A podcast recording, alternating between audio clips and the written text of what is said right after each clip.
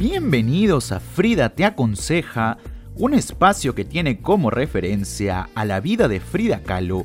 una pintora y artista mexicana que a lo largo de su vida sufrió muchos problemas en torno a su salud mental y que durante su época no fueron abordados. Nos basamos en la obra Las dos Fridas para entender que así como ella, muchos de ustedes pueden padecer de estos problemas y no encontrar un espacio en el que puedan escuchar especialistas que aborden estos temas. Espero que nos acompañen durante este viaje que promete responder sus inquietudes, comprender algunas problemáticas y darle el valor que requiere la salud mental en estos tiempos de pandemia.